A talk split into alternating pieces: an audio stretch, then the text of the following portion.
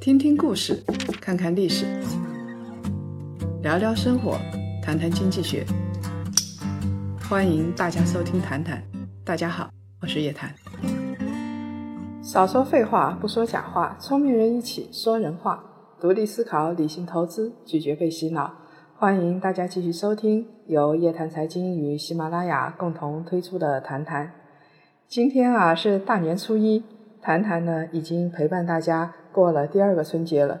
大家也听得出来啊，我又有点感冒了，实在太忙了，所以有几天发呆的时间，好幸福啊！我们跟大家说好了，一周一次，不见不散。所以呢，过年的时候，谈谈也不会缺席。希望大家在一起。能有家人一样的温暖。这一期节目我们轻松一点，围在火炉边上，大家来聊聊闲篇，拉拉家常，说一说跟春节有关的事儿。春节啊，你到底是在哪儿过的？是自己跟家人在一起，到婆家过年，或者到娘家过年？网络上有很多人很烦恼，因为他们不知道春节。该到哪儿去过年？在网络上发帖子的，我看很多都是被老公逼到婆家过年的姐妹们。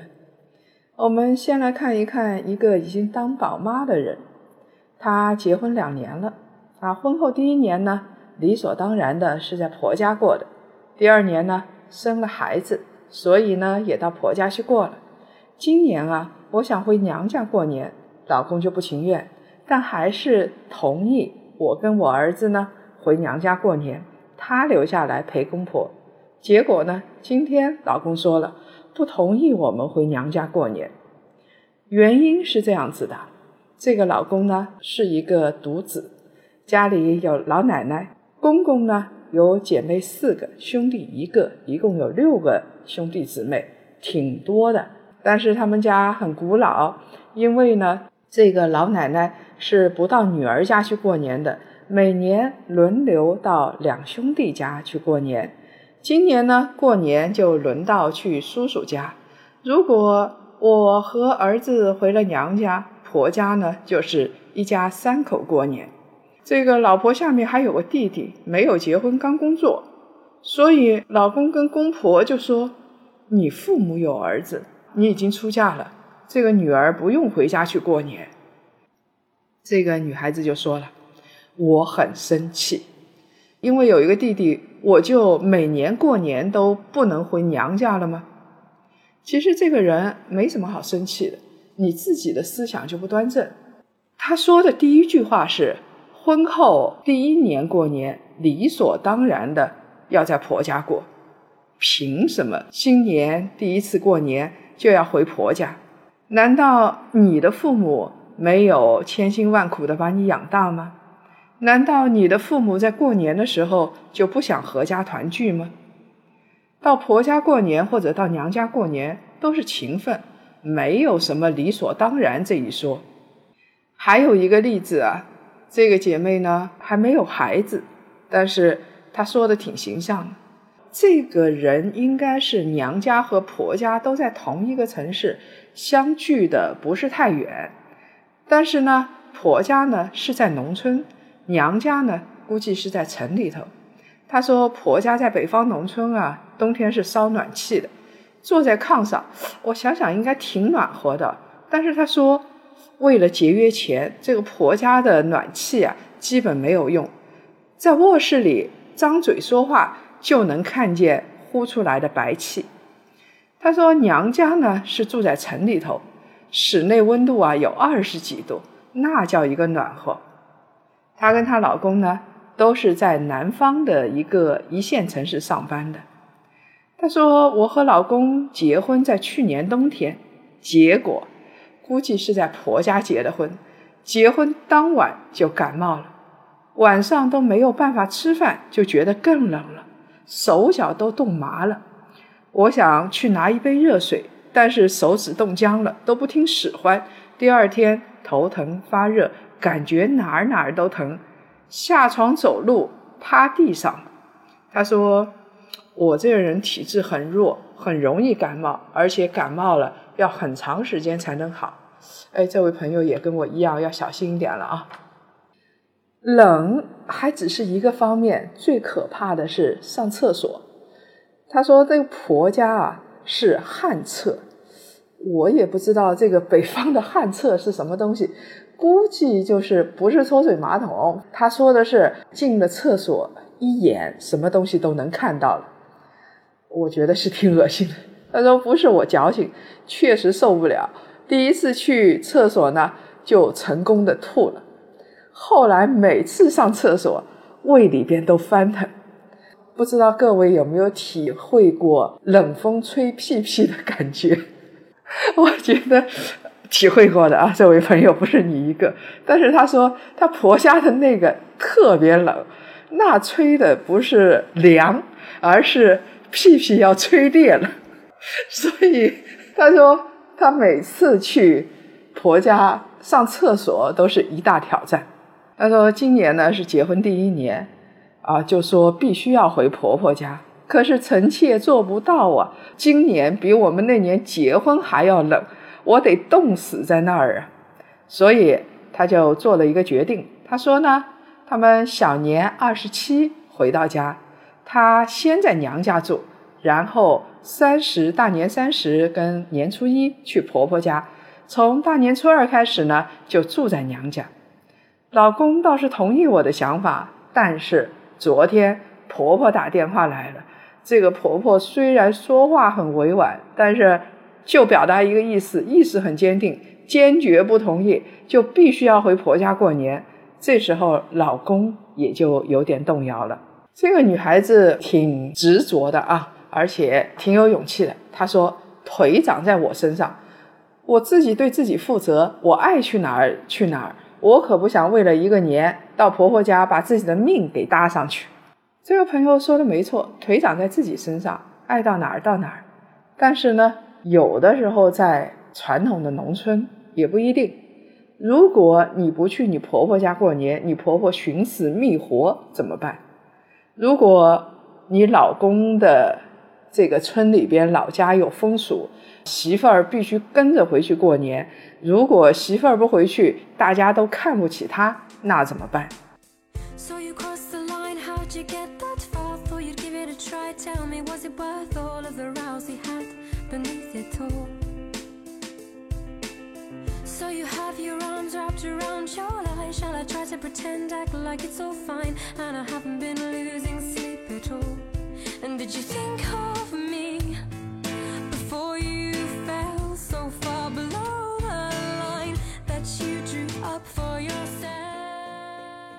所以说起来真的是挺麻烦的，回娘家还是回婆家？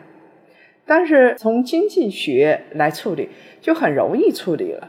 你跟你老公或者你们有孩子了，你们才是最核心的利益共同体呀！你们两个人必须在一块儿，要不然你们怎么体现你们这个小家庭核心的利益共同体呢？为了到婆家还是到娘家过年，闹得夫妻关系不和，实在是有点想不通啊，因小失大。其实婆家也好，娘家也好，都是比较大的松散的利益共同体，需要合伙，但是呢，不能拆散自己的小家。如果说这个老公也好，老婆也好，非要拆散自己的小家去顾大家，估计啊。他对这个小家真的不怎么上心，应该到哪儿过年，没有什么应不应该的。我记得小时候啊，老爸基本上是在外婆家过年的，到小年或者是二十八、二十九，然后他们就挑着东西到外婆家过年了。而且我现在记起来，我的两个阿姨也都是在外婆家过年的。现在想想，我外婆外公还真是挺有号召力的。